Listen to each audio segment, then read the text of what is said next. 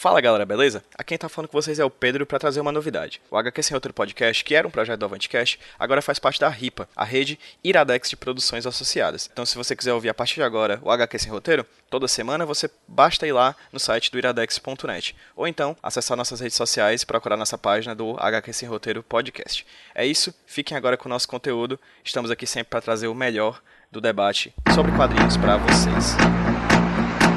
Why don't you talk to me? you talk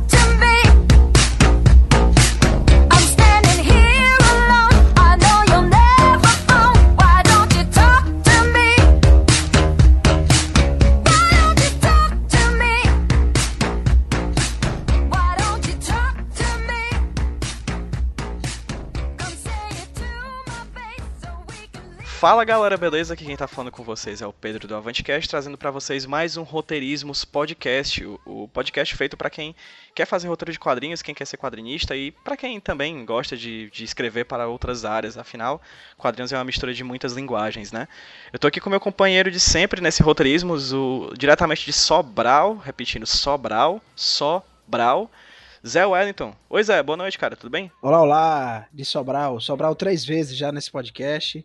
Muito obrigado, Pedro.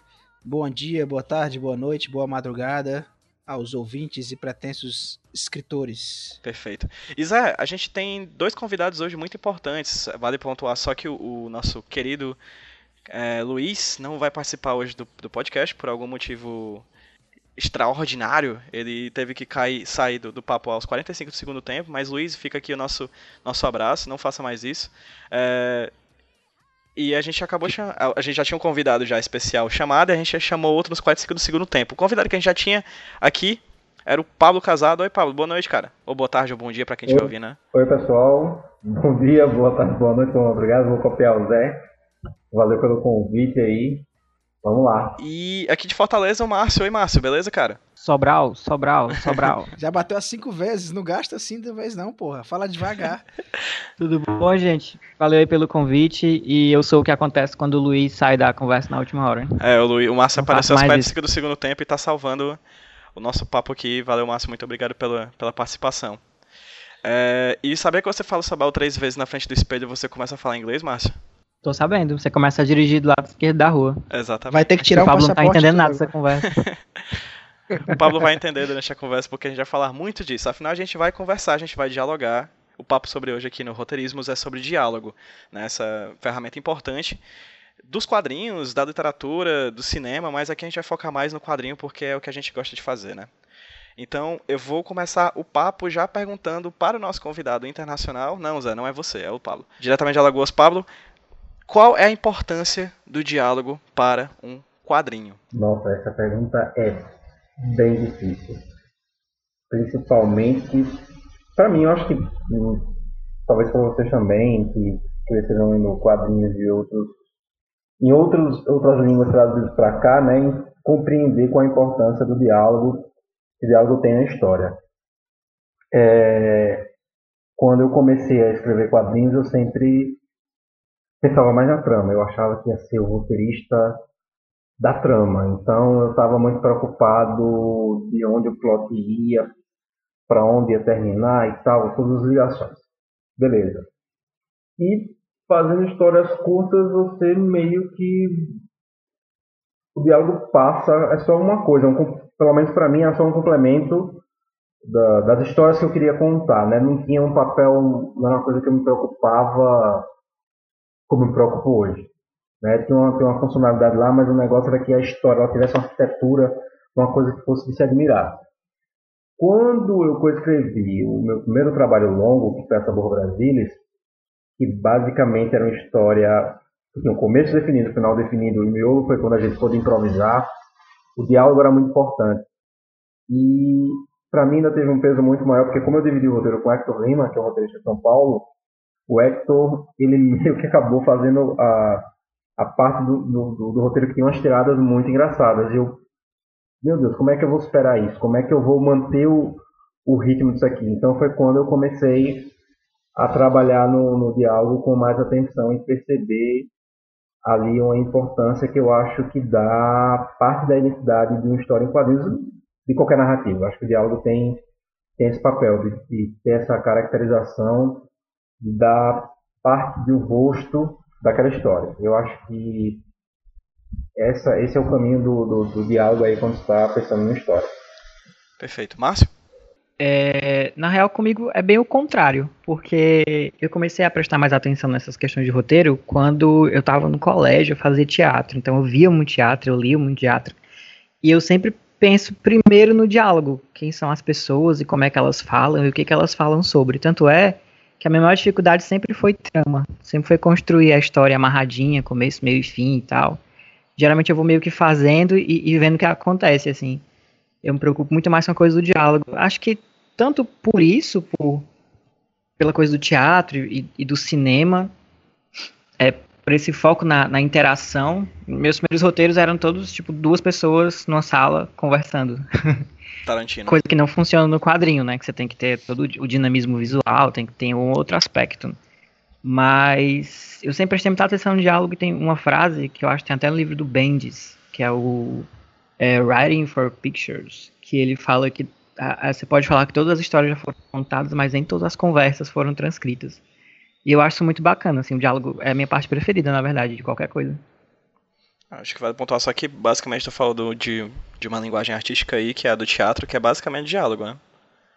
A parte escrita, Sim. pelo menos, ela é basicamente diálogo. É, eu não fui, na verdade, eu nunca fui um leitor de quadrinho clássico, assim. Eu comecei a. Eu li quadrinho pequeno, quadrinho do meu tio e tal, lia Turma da Mônica. Mas esses quadrinhos de super-herói mais classicões, com aquelas, aqueles recordatórios grandes, aquelas descrições, é, eu não lia muito não. Aí eu voltei a ler quadrinho mais, mais recentemente e já peguei assim uma coisa mais do Bendis, do, do Brian Kevol, então que é um, um, uma linguagem muito mais de cena mesmo, né, de mise-en-scène, de focar no diálogo e na ação em vez de usar aqueles textos explicativos. É, o Bendis, se você pegar um, um, quadrinho dele, é muito característico, né? Você vai. Eu acho que lá no roteiro dele ele deve colocar uma observação para o desenhista, deixe bastante espaço para o diálogo, né? Porque ele usa muito e, e, e é aquele meio bate-bola mesmo. São dois personagens e você vê muito essa. É, essa coisa da conversa, né? O grande forte dele, do Bendis, eu acho que é isso. Então, acho que é um cara bacana para falar. Eu já posso falar, Pedro, aqui, que eu acho que diálogo também é uma coisa que, que me chama muita atenção num quadrinho quando eu, como leitor, uma das coisas que eu, que eu acho que, que são essenciais para fazer o quadrinho funcionar, na minha opinião, né? E não adianta ter uma super trama, uma coisa super legal, personagens super profundos. Se quando eles abrirem a boca aquilo não for convincente, eu acho que a ideia do quadrinho ela vai vai embora, né? E, e, eu, eu tenho impressão, né? Vou plantar uma treta aqui no começo desse podcast, logo, logo de cara, logo, de, de que o escritor brasileiro ele tem muita dificuldade para fazer diálogo. Vai para literatura, no audiovisual, cara. Tava conversando há pouco tempo com uns amigos, né? Eu acho que eu, até num grupo que o Pedro faz parte também, com outros podcasts, né? Falando de uma série que tá para sair, eu não vou falar nada para não porque tava em segredo lá no grupo, né? Mas a gente conversando sobre essa coisa do do, do diálogo e, e, como isso pode estragar né, uma peça de audiovisual. E aqui no Brasil, quando você tem um filme, uma peça de audiovisual que ele tem bons diálogos, é engraçado como já é meio caminho andado para ele ser um bom filme. Né? E pelo menos quando se trata de cinema, a gente tem uma figura importante na construção de diálogo, né? Que primeiro o próprio ator que está lá fazendo, né? E ele vai interpretar aquilo de uma forma, o jeito que ele vai colocar aquilo vai fazer maior diferença. E assim, no cinema tem a coisa do preparador de elenco, né? Você pega Cidade de Deus ou Cidade Baixa, que inclusive são a mesma preparadora, preparadora de elenco nos dois filmes, e você vê a diferença que faz os personagens falando, daquilo soando natural. Né? E, eu acho que nos quadrinhos a gente também tem, tem muito que aprender nesse sentido. Eu tento ter o maior cuidado nos quadrinhos com relação a isso, para não soar bobo, o que, que tá falando, para não, não, parecer que são personagens de novela mexicana conversando um com o outro, cara. E, e você pega muito quadrinho que ainda tem isso ainda, né? E é um grande desafio você soar natural e ainda entender o que é que aquele quadrinho, onde é que ele tá, quem são aquelas pessoas falando, né? São muitos desafios, mas eu acho que é, é crucial. É, eu, eu, não me, nem, eu não sei se eu me considero um, um bom cara de fazer tramas, eu, eu sempre admiro as pessoas que têm plots assim legais, tem muitos quadrinhos que tem aqueles plots que são fantásticos, né? Eu, eu não me considero um cara, um bom criador de plots, mas eu acho que eu escrevo diálogos razoavelmente bem, né? Então talvez isso compense um pouco essa coisa do plot, né? Mas eu acho essencial, cara. Eu acho que é uma área que merece ser muito estudada. Eu acho que o Zé falou uma coisa que é uma preocupação minha, mas sempre depende do, do contexto da história que você está trabalhando. A primeira é a questão do soar natural. Eu acho que isso, claro, vai de acordo com, com a história que você está trabalhando. No caso do Maria Anabelle, tinha uma coisa de contextualizar em Fortaleza, então como a, maioria das, das HQs brasileiras ainda se passam muito no Sudeste, né? E alguns poucos casos a gente tem em outras regiões, é, era importante que a fala fosse reconhecível para quem fosse cearense, fosse Fortaleza. Então, e aí foi feito todo um trabalho de pesquisa, no caso meu, já que o Thales é daí de Fortaleza, para poder me ajudar na construção da fala, das falas da Anabelle e dos personagens que são da cidade. Da Mayara nem tanto, porque ela é paulista, então, e eu já tenho um contato maior com pessoas de São Paulo, ficava mais fácil de poder trabalhar isso aí. E aí a história pedia. São Paulo, na verdade, nós somos bombardeados, né, Pablo? Também com pela Exatamente, televisão. É. é. O eixo, o eixo Rio-São Paulo, ele acaba sendo, de certa forma, o abre aspas, muitas aspas, o português brasileiro, né? Fecha aspas, porque é esse tipo de, de, de português que a gente mais tem contato, né? Pelas mídias audiovisuais, é. sonoras, etc. Eu até fazer um complemento pro Pablo aí, continuar o que ele estava falando, né? A gente, antes de começar a gravar, tava falando de uma expressão que é típica aqui do Ceará, que é queixar, né? Uhum. Que seria o equivalente ao chavecar, uhum. ir lá de São Paulo, do Sul, sei lá. E o Pablo, ele não conhecia, né? E, e, por até falar, Pablo, esse teu desafio aí de... De queixar? Falar, de fazer tudo, de queixar também, né? Que ele deve estar se desafiando. Mas, principalmente, principalmente de fazer essa, a, a personagem, no, é, no caso especificamente a Annabelle, né, que, é, que ela é de Fortaleza. E aí, como é que foi pra ti? Tu é de Alagoas, até parece para muita gente que o Nordeste é tudo uma coisa só, mas a gente tem. Nordeste não é tudo Bahia, não? Particularidade. É, dizer, né? Mas eu acho que não. mas como é que foi essa dificuldade para ti, cara? E como é que foi teu processo de pesquisa para construir é, os diálogos? A Anabela, acredito que tenha tido muita ajuda do Thales também, que é o desenhista, né? Então, basicamente, o meu trabalho de pesquisa era observar a maneira que o Thales falava e as expressões que ele usava. então, quando eu tinha alguma dúvida, era, pô, o que é que você está querendo dizer com isso aqui? Ele disse, não é isso. Tá, é uma expressão comum entre pessoas da idade da Anabelle, por exemplo? É. Então, beleza, é uma coisa que eu vou tentar usar em algum ponto da história. É, então, basicamente, era isso. E aí que eu estava falando da questão de, de soar natural, e que a história pedia é, tem o contexto de ter que ter o sotaque é, presente ali. É, mas o natural, ele, pô, varia. Uma história de ficção científica necessariamente não vai pedir um, um sotaque específico, mas eu acho que a forma que o brasileiro fala, que ele constrói frases, é diferente do americano do que o britânico. E, e aí é outro problema. E aí é outro problema que eu acho que é o principal quando se fala em diálogos nos quadrinhos brasileiros é diálogos que têm uma cara de tradução. Então a gente cresceu muito lendo quadrinhos americanos, quadrinhos europeus e, e mangás. Acho que, mas, acho que o peso mais, mais os quadrinhos americanos, em inglês no caso, de tipo, de acabar emulando aquilo e o diálogo soar como uma coisa traduzida.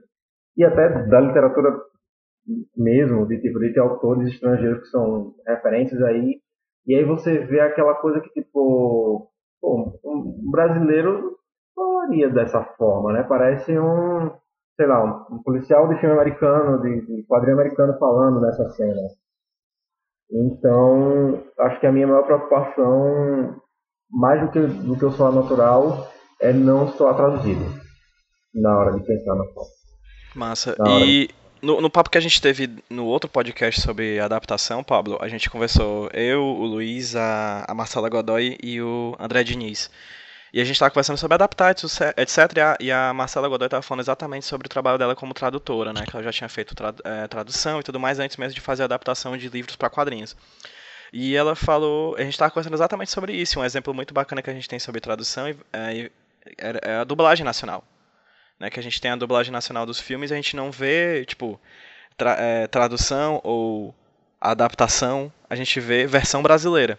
É porque eu, eu acho assim, um, uma expressão, desculpa interromper, tem uma expressão na, da tradução que é o, a, o, afinamento, né, que eles chamam, que é a localização.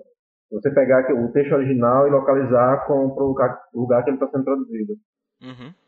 Então é assim, é tipo, se você tem um personagem do interior dos Estados Unidos que fala como se fosse uma personagem do interior dos Estados Unidos, você traz pro Brasil e adapta essa fala dele como se fosse uma pessoa do interior do Brasil. Uhum. Com expressões do interior do Brasil e coisas desse gênero. Né? A gente tem muitas, muitos exemplos desse tipo nos filmes daqui. No quadrinho eu já não sei. É engraçado que tu pontuou o fato do, do, do, do da gente ter lido muito quadrinho adaptado é, é, melhor dizendo, é, traduzido dos Estados Unidos, né, dos super-heróis, mas a gente tem um exemplo de, de quadrinho nacional que usa muito bem a oralidade, que para mim que é, o, é, a Turma da Mônica, né? A gente, tem, a gente tem uma pluralidade uhum. de, de, de, de, de portugueses, vamos dizer assim, de, ali dentro do quadrinho da Turma Opa, da desculpa. Manda, Pode falar, Márcio. Não é nem só uma questão de palavras, assim, de, de expressões. Algumas expressões que a gente tem no nosso dia a dia já são, já são muito traduzidas, assim, né? Já são já vem de, de, dessa convivência de filmes e já são coisas incorporadas, mas a, a própria coisa do ritmo, do, do, modo como a gente fala, do, de como o diálogo lê em, em, voz alta muda muito, porque como o Pablo falou, a estrutura da frase é diferente, a maneira como eles respondem, a maneira como a gente responde. É, não, não é só uma questão de, de localizar a expressão, mas de realmente como que a pessoa fala. Na dublagem você tem isso mais claro, né? Você tem uma pessoa usando uma voz ela pode fazer um sotaque de, de mineiro, de português, sei lá, ela pode ter um, uma localização bem extrema, assim, bem, bem marcada. Mas no quadrinho não, até, né? né? Querendo ou não, você acaba usando como? Estereotipado até, né? É, mas no quadrinho não, você acaba tendo é, é, é leitura, né? E isso é uma coisa que não pega só só em quadrinho, mas em romance de fantasia, em, em, ficção nacional, que é aquela galera que cresceu gostando de um gênero que é produzido em grande parte fora, né? Então você, o seu próprio vocabulário, é, a sua própria bagagem cultural é traduzida, né? É adaptada. Então até a maneira como você pensa, como você constrói as frases é diferente. É o cara que leu Tolkien a vida toda, cara, vai escrever um livro de fantasia e vai imitar aquele jeito meu velho de escrever mesmo. O cara vai no automático, bicho. Não tem. É, é, isso é uma coisa que o autor tem que estar, tá, tem que estar, tá, acho que, se observando sempre, né? De é, como é que eu estou escrevendo, onde é que está saindo o que eu estou escrevendo, né? E aquela questão de entender a história que você está escrevendo, de repente até, sei lá, para uma história específica é isso mesmo, né? Vai funcionar e comercialmente pode ser melhor, porque vai aproximar daquele autor traduzido, sei lá, às vezes até, até funciona, nem sempre é errado, né? Mas é, a gente tem que estar tá tomando cuidado, né? De, de não estar tá simplesmente reproduzindo o que a gente leu durante a nossa vida toda, né? E às vezes aquele, aquele teu romance fantástico, né? Ele, ele se passa no Brasil atual. Não dá para escrever igual o Senhor dos Anéis, né? Não, não tem jeito, né? É até, até um desafio assim que, que eu senti, né? Quando eu estava escrevendo em Steampunk Ladies, né? A primeira versão dos diálogos que eu tinha colocado na história, é, sei lá, a história se passa 100 anos atrás. Eu achei que se eu colocasse, deixasse a, linguagem um pouquinho mais rebuscada em alguns pontos, talvez deixasse dessa a impressão de que era mais antigo. Eu comecei a fazer, cara, e ficou uma merda, cara. Não ficava legal de jeito nenhum isso. Né? E aí eu lembro conversando com o Rafael, o Rafa Fernandes da Draco, que, é, que era meu editor, ele lendo o roteiro, né? E ele tava dizendo, cara, não tá ficando legal isso aqui. E aí teve um momento que eu falei, quer saber, bicho, eu vou escrever como eu, como eu acho que é mesmo, e foda-se, não tô nem aí.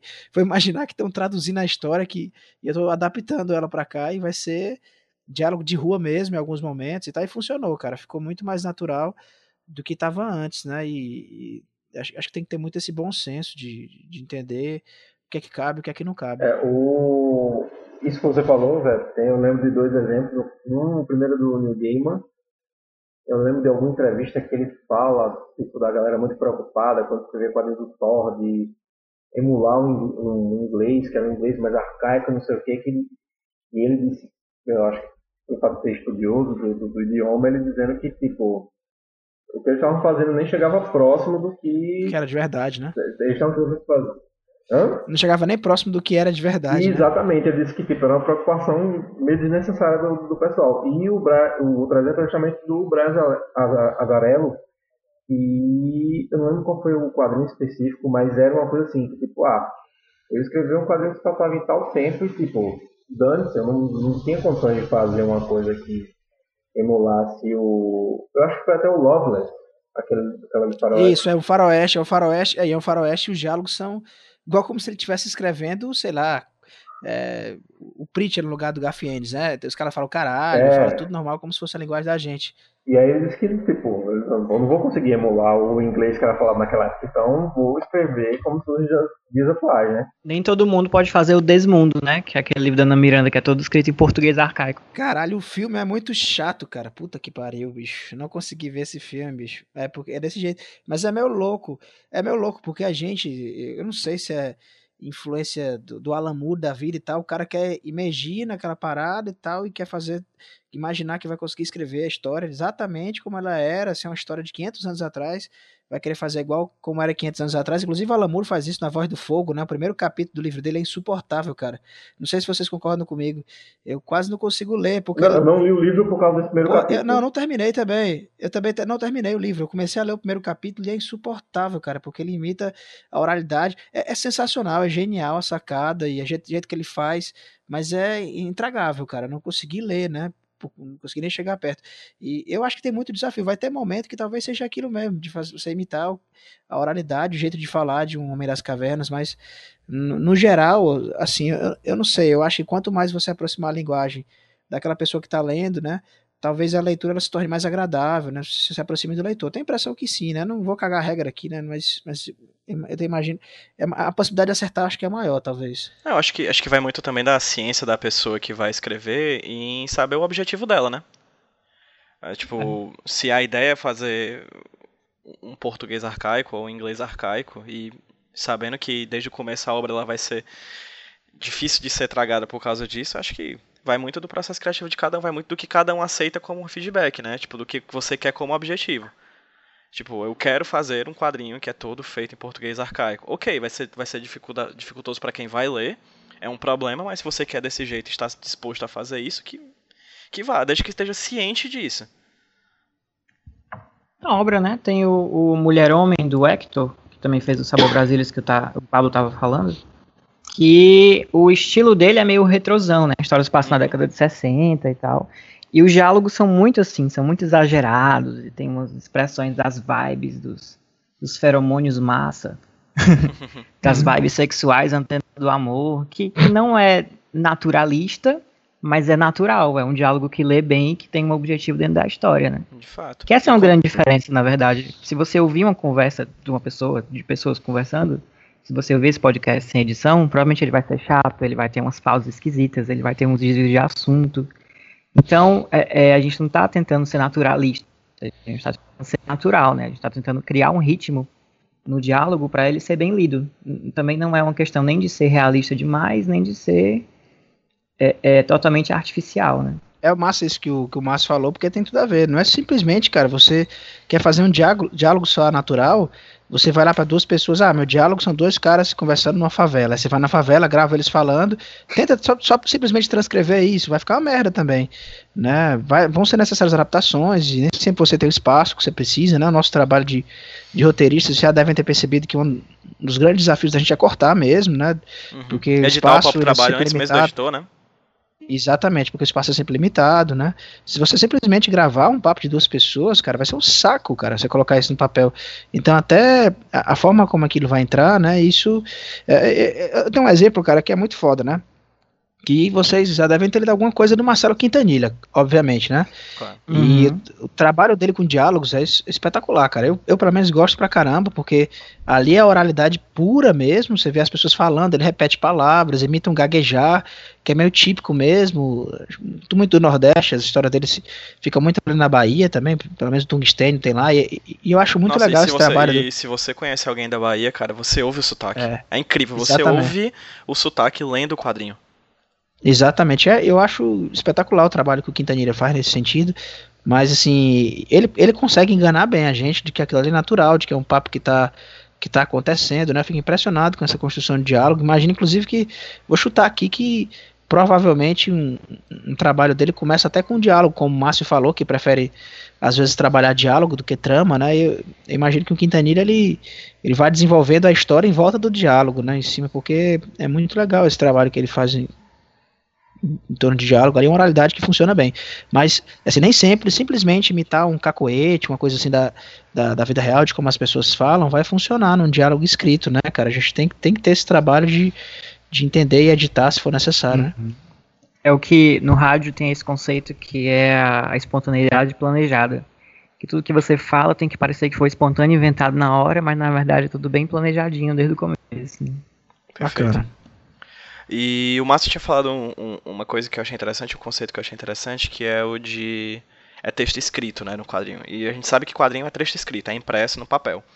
Mas basicamente toda vez que a gente lê alguma, alguma coisa relacionada a, a, roteiro de quadrinhos ou a fazer quadrinhos, a gente sempre percebe que o quadrinho numa balança ele está muito mais próximo do próximo mesmo do cinema do que da própria literatura, assim. É uma coisa que eu sinto particularmente quando eu produzo e quando eu leio quadrinhos, eu sinto que eu tô lendo, tô muito mais perto de estar tá vendo um filme do que de fato lendo um livro. E é isso que eu queria falar para vocês agora, assim, como é que é o processo de transição da fala para o impresso, assim, para vocês, assim, porque de certa forma são falas, são palavras. Eu lembro muito bem quando eu estava lendo o livro do Thierry Grostin, O Sistema dos Quadrinhos, que é um livro teórico sobre quadrinhos, e ele fala, ele deixa bem claro lá que, não, que ele não está falando de texto escrito, ele está falando de texto falado, com a diferença de que está no papel. E eu queria saber de vocês, assim, começando pelo, pelo, pelo Pablo, assim, como é que é esse processo de transição, assim, tipo, tu escreve tudo e depois vai cortando, já que o Zé tinha apontado isso inicialmente, como é que é esse processo de edição? Como é que é esse planejamento do, da fala? Então, eu, o meu processo de reescrita é, costuma acontecer meio que de imediato. Então, sei lá, escrevi cinco páginas de roteiro, então já estou relendo, já estou reescrevendo as falas para tentar dar uma afinada ali em alguma coisa. Mas ainda rola uma mudança, uma edição, quando eu vejo as páginas prontas. E aí é aquilo que a gente estava até falando antes de de gravar o, começar a gravação sobre livros teóricos de roteiros de quadrinhos, a não existência deles. E eu comentei que quando se fala mais de roteiro, talvez as principais referências sejam os livros que abordem a forma de pensar o quadrinho como um todo, e não apenas o roteiro, os livros do, do MacLeod, do, do Eisner.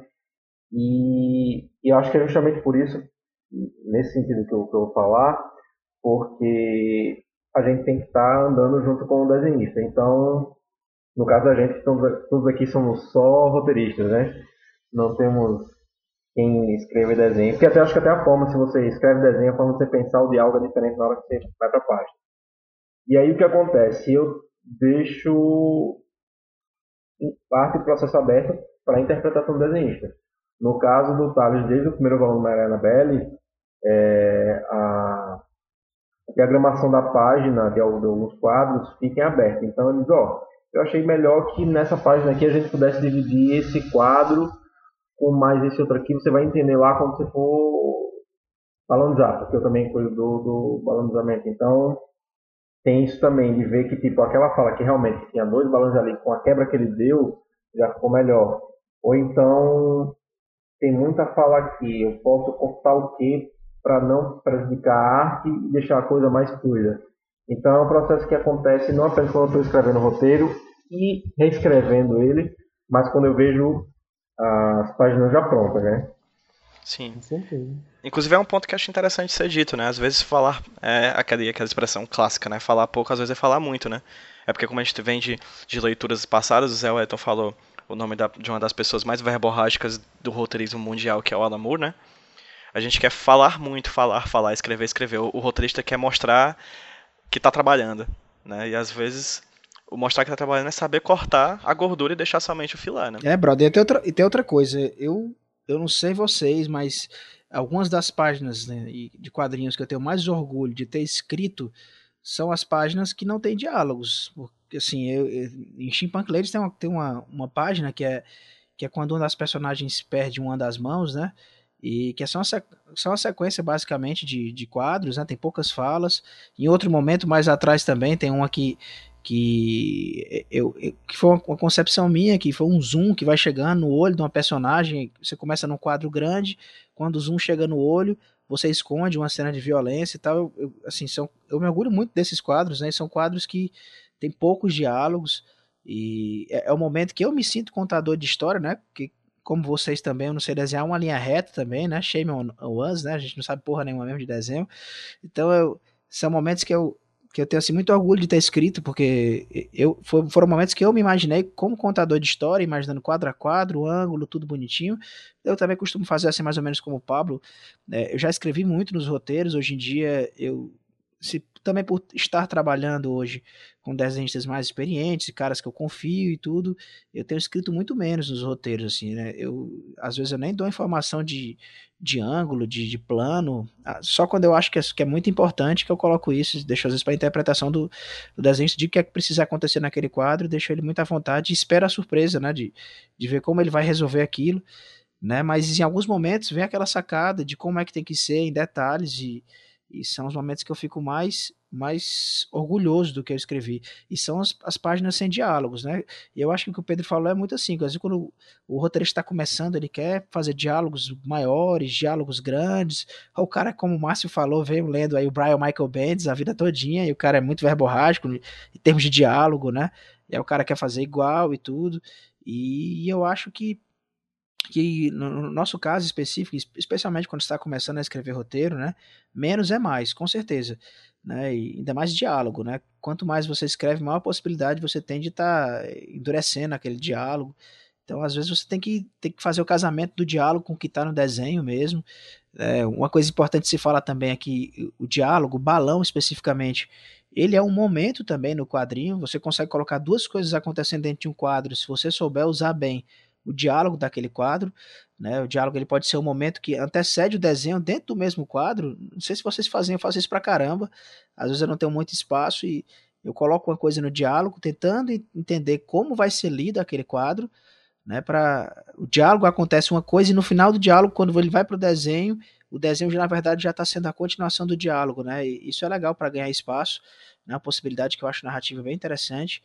E e, e, acho que é isso, cara. Tem, tem, tem, tem toda essa coisa de, de você é, tentar imaginar. Eu, eu até você tá respondendo o que o Paulo estava respondendo. Eu, quando eu faço quadrinho, muitas vezes, né? Na maioria das vezes, quando eu penso numa cena, eu, a ideia do diálogo vem primeiro, né? E eu vou lá, escrevo o diálogo inteiro, personagem a personagem, e depois que eu vou dividir em quadro, vou achar o que, é, vou pensar o que é que vai o que é que vai ser, o que é que o personagem está fazendo quando ele está falando aquilo, né? Acontece muito. Às vezes eu traço o plano geral, a trama geral, né? E vou para os diálogos, que é o que vem na minha cabeça. A primeira coisa que vem na minha cabeça são os personagens conversando, né? Numa cena específica, né? Então, como eu quero tirar logo da minha cabeça, eu vou lá e escrevo aquele diálogo e depois eu vou separar em quadros, né? né? E eu acho é bem eficiente isso, ganha muito tempo trabalhando dessa forma. Você pensa a sequência e depois você escolhe os momentos, né? Exatamente. Imagino que o Márcio faça isso também, porque o Márcio é um exemplo bacana. É, os trabalhos do Márcio que eu já li, eles têm diálogos muito legais, né? É, eu não sei como é que foi teu processo com a Débora em Pombos, Márcio. De repente tu poderia até comentar, né? Mas eu acho muito, muito bacana os diálogos, muito naturais, funcionam muito bem, né? Se tu puder até falar como é que surgiram os diálogos de Pombos, talvez fosse até legal aí para exemplificar pra gente. é, é, é, bem isso que tu falou mesmo, que no começo a gente quer enfiar um monte de coisa, a gente acha que a palavra é super importante e tal, mas eu acho que todo roteirista devia passar pela experiência de fazer os próprios balões, assim, pelo menos uma vez na vida, porque você aprende você sofre. Você se odeia. Você fica, cara, pra que, que eu preciso de tanta frase? Pelo amor de Deus. É, Márcio, até antes de tu falar, é importante dizer que se você que tá escutando esse podcast quer ser roteirista, você tem que aprender a usar o CorelDRAW ou o Illustrator, cara. Em algum momento você vai ter que letreirizar os teus próprios quadrinhos. Inclusive, cara, isso é bom pra caralho. Eu vou deixar o Márcio falar e depois eu até comento minha experiência com essa história de letreirizar. Mas termina aí, Márcio. Não, mas, mas quem me ajudou mesmo a dar esse, esse grau de, de diálogo foram os desenhistas sempre, né? Porque o, o, primeiro quadrinho que eu, que eu escrevi foi um que saiu na coletânea Boys Love, do, da editora Draco. Foi uma história que eu fiz e, e o Thales desenhou, né? E aí foi a primeira vez que eu vi uma coisa que eu escrevi sendo desenhada e eu consegui ver, né? Não, isso aqui funciona, isso aqui não funciona, isso aqui tem 20 linhas, não tem condição, isso aqui não dá certo. E aí acaba sendo uma colaboração que está sempre em movimento, né? Eu tenho uma ideia inicial, eu coloco diálogos, mas aí só quando eu olho para a arte final mesmo é que eu consigo decidir o que, que vai e o que, que não vai. No caso do Pombos, ele sempre foi pensado muito nessa coisa do, do teatro, né? Você falou é, sobre. Sei, acho que foi o Pedro que falou sobre ler um quadrinho e se aproximar muito mais de um filme do que de um, livro, né? Uhum. Eu acho que depende do livro que você está lendo, porque. Ou do filme que você quer ver, porque se você lê um, um, um sei lá, um Moore da vida, eu acho que você está lendo um, um calhamaço, não importa qual obra que seja. É, e aí vai tentando atingir esse equilíbrio, né? No caso do Pombos, era a ideia era uma garota conversando com um pombo, então ela contava uma história para ele, a gente tinha um narrador, no caso não confiável, né? E, e era meio como o, dois atores no palco contando uma história e rebatendo um ao outro, né? E a gente vai vendo a história toda do ponto de vista da menina. Então, para mim, sempre foi esses dois personagens se batendo os, nos diálogos o tempo todo. E se, se me saltar para escrever diálogo, eu sempre vou pensar em piada, porque. porque não tem muito para onde ir, assim. Eu não penso muita trama, muita história. A história do Pomos foi, foi sendo escrita à medida que a gente ia imaginando situações mais absurdas, é, é, as piadas mais visuais, até o ponto em que a gente decidiu que o, o, o, pombo ia ser tipo um figmento do subconsciente dela e que ela ia entrar no próprio inconsciente. Então foi uma coisa bem experimental, assim foi bem solta. E é isso que eu faço mesmo. Eu vou, eu vou escrevendo os diálogos, vou escrevendo as conversas. Às vezes eu faço o roteiro todo em forma de prosa antes de começar a dividir. E aí depois é que eu vou pensar é, é, página e, e, e, diagramações diferentes. Geralmente eu parto de três ou quatro cenas assim mais visuais na minha cabeça e vou fazendo o que, é que tem no meio do caminho. Né? E aí eu acho que vocês também têm essa experiência de que depois de um tempo vocês estão aí, não estão calados. Estamos admirando a sua voz, querido. Ah, tá ótimo. Admirando seu conteúdo, fique à vontade. Depois de um tempo, você acaba encontrando a função de cada pedaço de diálogo, né? De você sabe, não, aqui ele tem que ter essa, uma respostazinha, aqui vai uma piadinha, aqui ele vai explicar um pedaço de informação. E aí o que acontece é que quando você sabe qual é a função daquele pedaço de diálogo, você pode ir trabalhando e retrabalhando as palavras sempre, né? Até o finalzinho, até o quadrinho estar tá desenhado é, é, você alcançar realmente uma estrutura assim dentro do diálogo. Você saber, não, aqui, aqui vai ter, eles vão brigar e vai ser por causa disso. Aí você escreve. Aí depois de um tempo você olha de novo, não, não tá legal. Você sabe qual é o assunto, você sabe qual é a função, você sabe que aquele diálogo tá ali e você vai mudando, procurando outras palavras melhores, procurando outras ideias para inserir ali. Né? Não sei se vocês fazem assim também. Zé? É, não, faço. Eu, eu, eu é como eu falei, né? O, a, muitas vezes o diálogo ele vem na frente, né? Ele vem na frente mesmo uhum. e, e a história ela vai se construindo ao redor dos diálogos. Eu não trabalho de uma maneira tão naturalista como o Márcio, né? É, você percebe que não é uma história tão preocupada em ter uma trama com início, meio e fim, né? Com, com, com a virada especificamente. É muito o que uhum. vai acontecendo no dia a dia dela. Eu, eu pessoalmente adoro ler esse tipo de história. Adoro ler, é, o que mas se quando assemelha, escrevo... O que se assemelha, né, de certa forma, literariamente, é a crônica, né? É uma, Sim, talvez. É meio que, que, que uma, uma narrativa do dia a dia, né? Uma narrativa cotidiana. Exatamente. Eu é, adoro ler, cara. Mas, eu acho que é mais um desenho animado, mano. Sim, sim. pode, pode ser também. Eu adoro ler histórias assim, mas é, quando eu vou escrever, eu não, não consigo escrever dessa forma. Eu, eu realmente sou um cara muito, muito, muito, muito focado nessa história da trama, sabe? Então, por, mesmo essa história do diálogo começar primeiro, eu normalmente só vou para essa fase, cara, depois de definir muito bem o que é que vai ser a história, em termos de início, meio e fim, as viradas da história, o que é que vai acontecer, dividir mais ou menos os capítulos, aí sim eu me permito, a não ser que venha um diálogo muito bom e eu deixo guardado ali, que normalmente é uma besteira, porque quando eu trabalho a trama, às vezes o diálogo nem serve, porque eu mudo alguma coisa, então o diálogo, ele normalmente, eu tenho aquela ideia geral do que é a história, do que é que vai acontecer, do início, do meio, do fim, e aí, assim, eu tenho um argumentão geral e aí eu começo a pensar em partes específicas, em início, no meio, no fim, e normalmente o que vem é o diálogo, que é muito mais fácil. Já tentei, já tentei. Ah, vou colocar aqui o quadro, o quadro é isso, vai acontecer isso especificamente. Normalmente não funciona bem, então vou direto no diálogo. Olha, é, tem uma cena específica que é o, o cara cara dando fora na menina.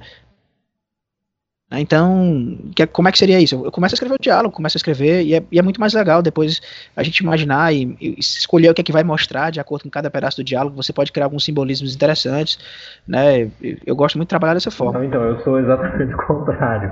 Eu penso no bloco, uh, naquele bloco da história, tipo, sei lá, nessas cinco páginas eu preciso tratar dessa situação aqui. Então, eu não consigo pensar no diálogo primeiro. Tem que pensar, tipo, na página 1 vai ter, sei lá, vai ser splash page, ou vai ser tantos quadros.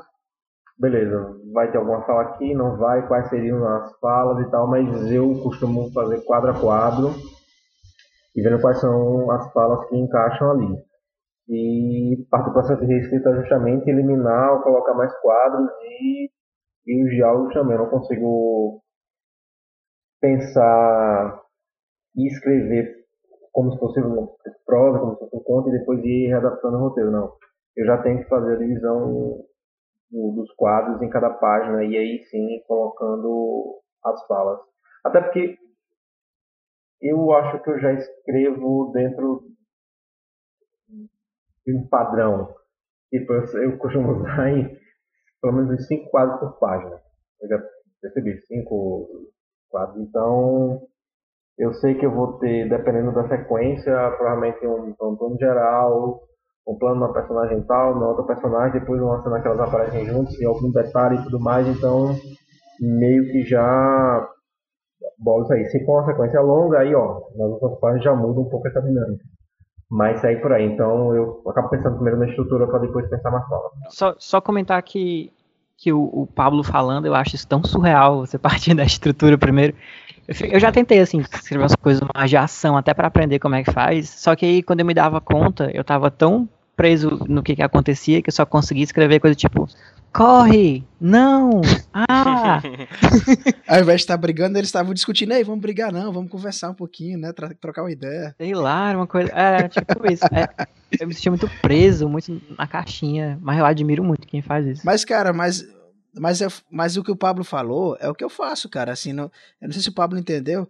Eu, eu delimito muito bem o que vai ser a história, tenho um argumento definido, às vezes divido por bloco, por página. Nessa página vai acontecer isso.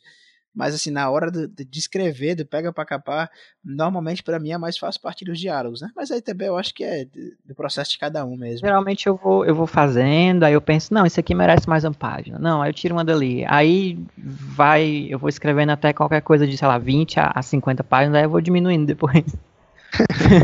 Ver o que, que eu posso tirar. É... Não tem nenhuma disciplina. Fazendo mais uma, mais uma perguntinha para vocês. É, eu, eu, o Zé e o Luiz, a gente estava discutindo qual seria o tema da próxima gravação do Roteirismo, e a gente acabou chegando. Aí, quem, ia rostear era eu, no caso, e aí eu escolhi o tema. E eu escolhi o tema por causa. Diálogo, por causa de um livro que eu tinha lido recentemente, de uma, de uma filóloga, inclusive já foi citado anteriormente pelo Luiz em outro podcast que eu não vou lembrar agora qual foi, eu acho que foi o de Cenários. Que o nome dela é Silvia Adela Coan, e o nome do livro é Como Escrever Diálogos, que é de literatura, na verdade.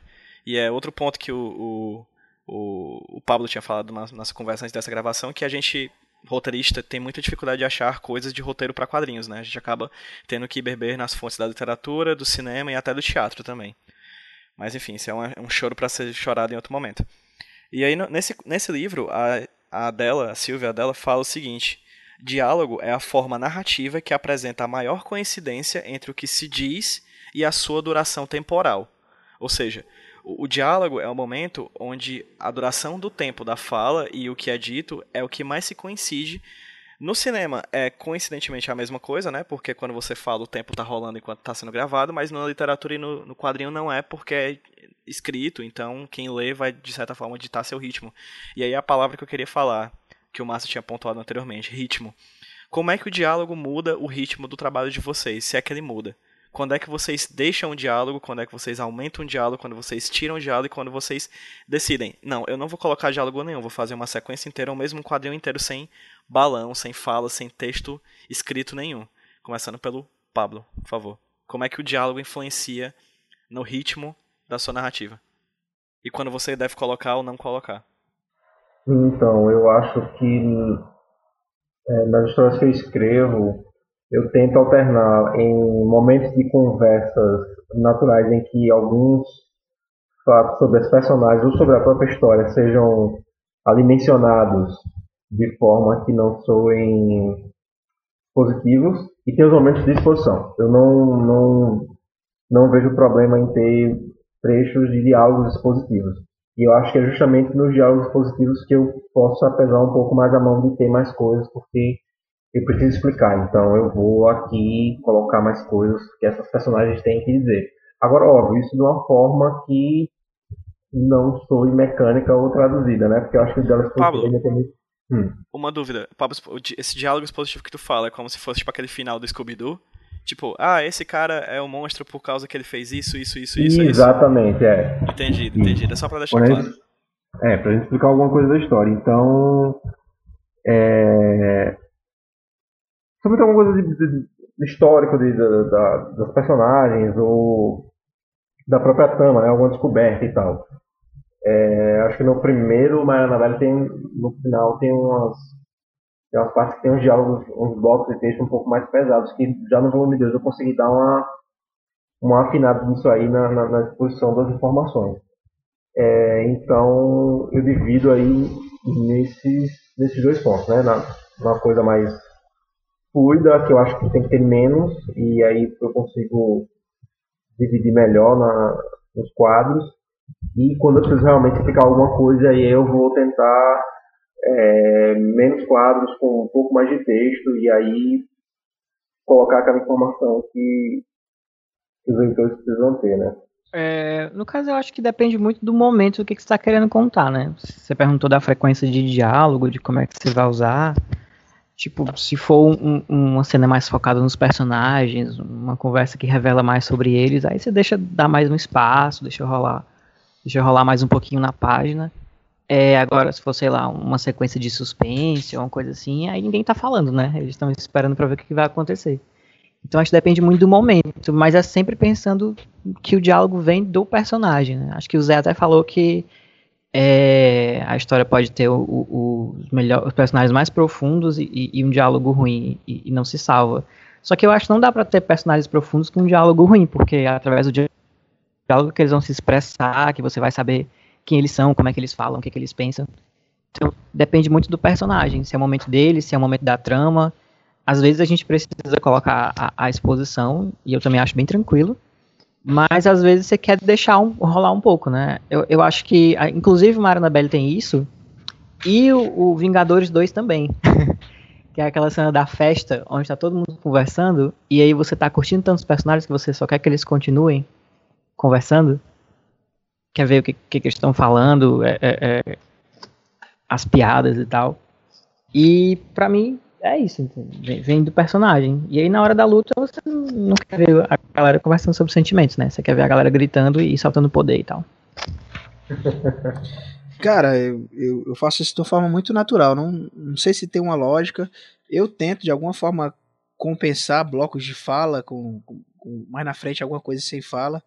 Mas assim, normalmente eu sou um pouco metódico de no momento que eu quero que faça durar mais, de carregar nos diálogos, né? Não, se tem uma parte da história que eu quero que o, leitor fique mais tempo nela, eu normalmente eu carrego nos diálogos, né? Mas eh, eu não, sei, eu não sei se eu tenho uma lógica específica, eu deixo acontecer de uma forma muito natural. Né? Eu prefiro, para mim, sempre menos é mais. Eu tenho tentado trabalhar nos diálogos só o que é essencial. Morro de medo de às vezes ser didático demais.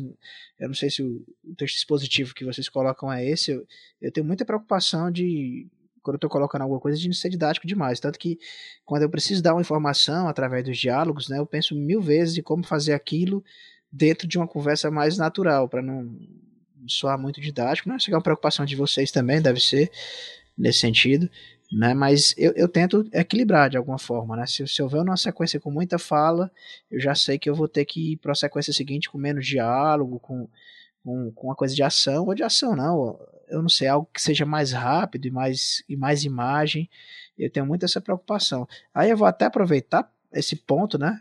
Que eu vou responder a tua pergunta e vou até depois jogar para vocês. Eu falei lá atrás da história da letrerização, né?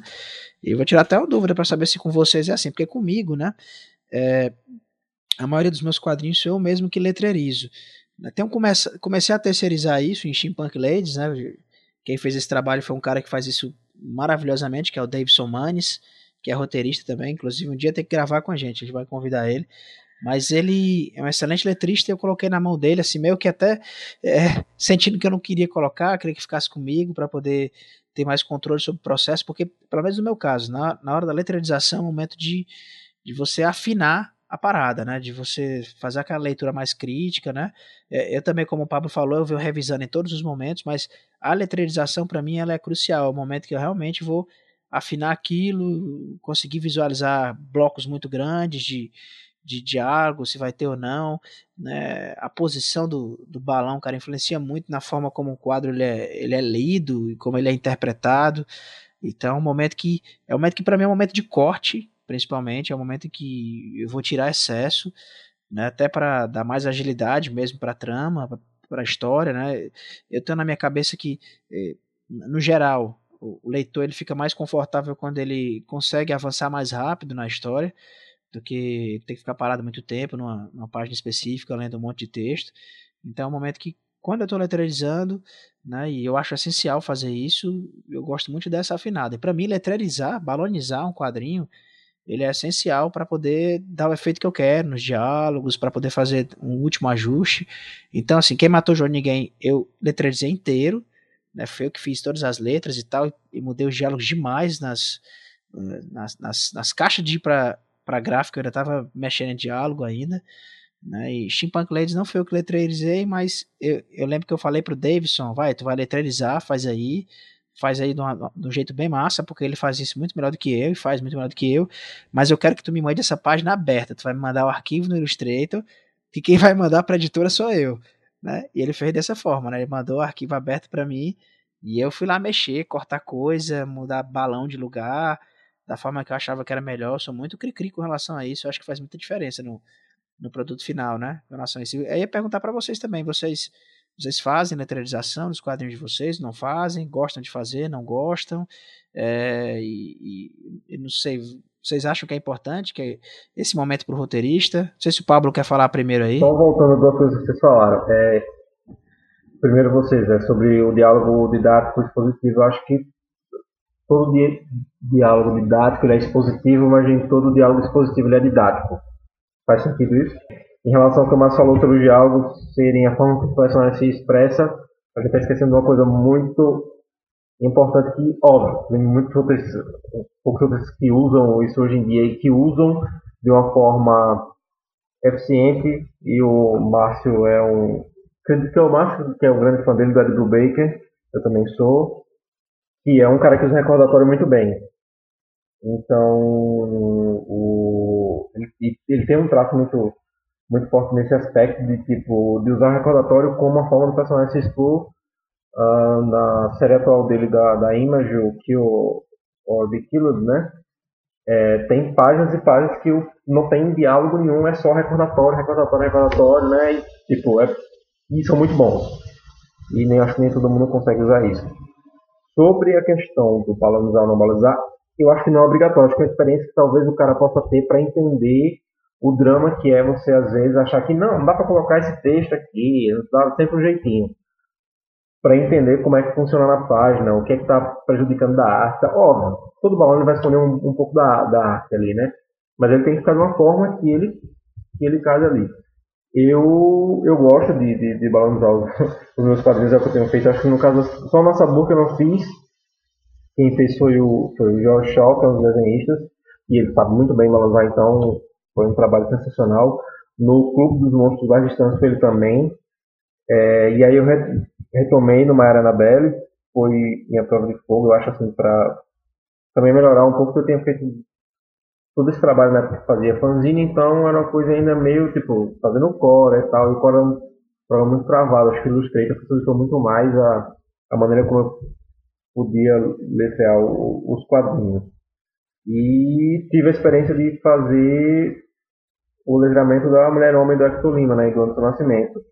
Que já, já é outra experiência, trabalhando com o texto de outra pessoa, e tipo, e aí, ó, Hector aqui e tal, são tantas falas e tal, vê que você tá achando legal. Ele não, ele me deixou livre para poder mandar o arquivo fechado, diferente do caso que você citou aí, Zé.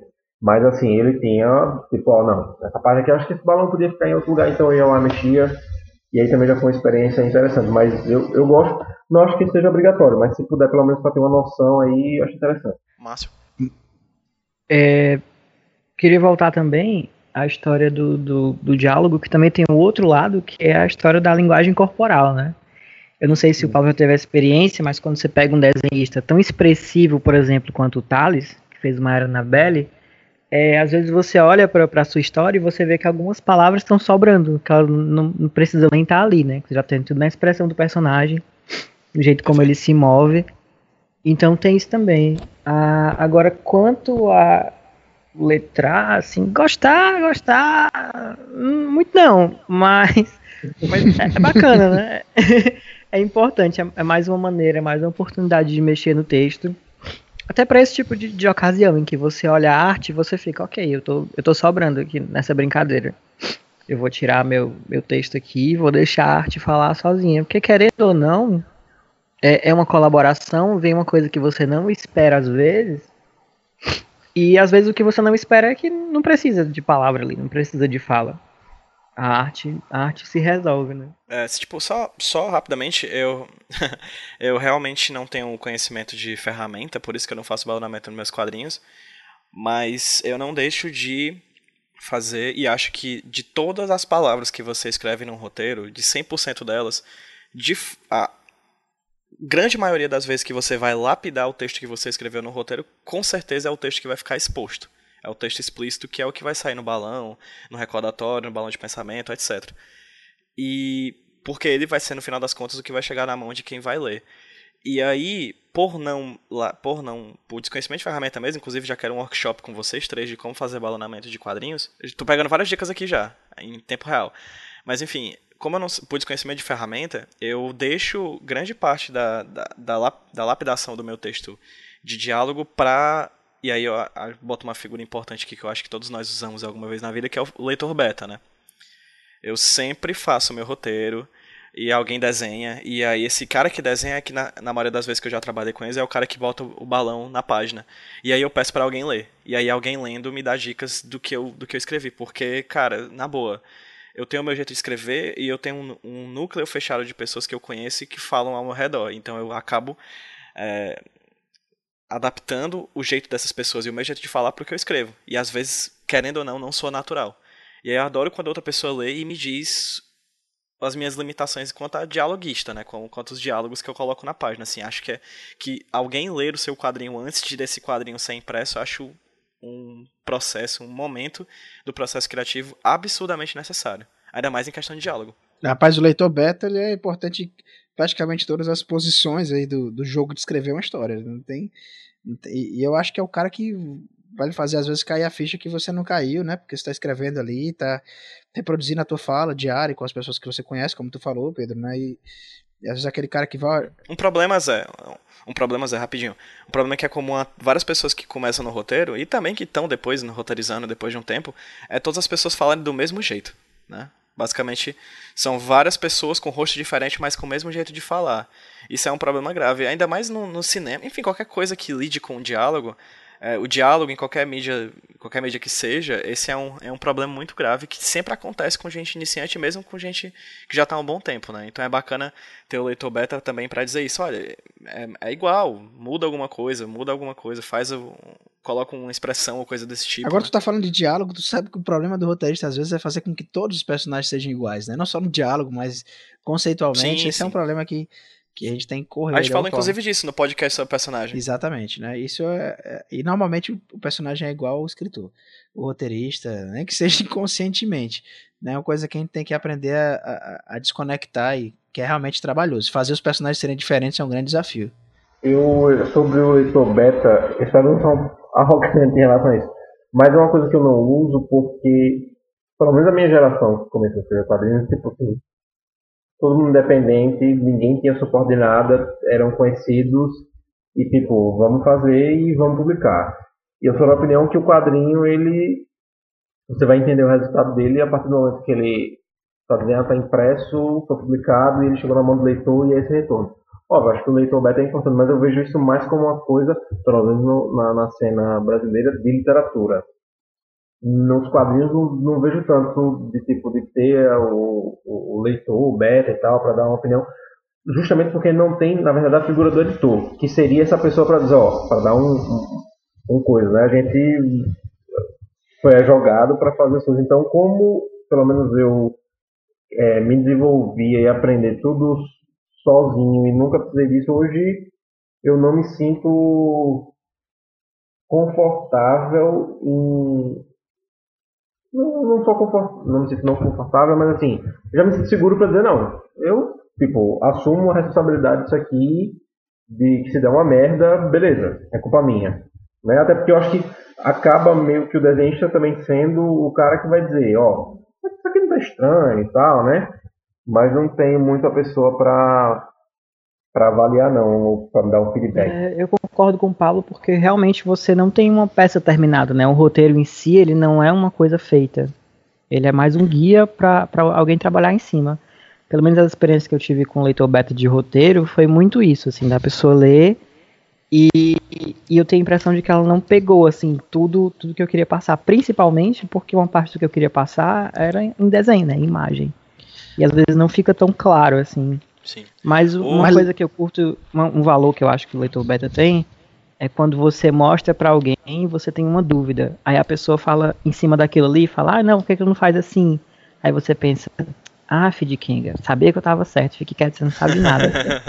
Isso é um é, grande valor do, Agora vocês estão falando de leitor. Vocês estão falando de leitor beta de roteiro, cara. Eu nunca. Eu não faço roteiro, isso, não. não de jeito o meu único, nenhum, cara. meu único leitor beta de roteiro é o desenhista. É, não.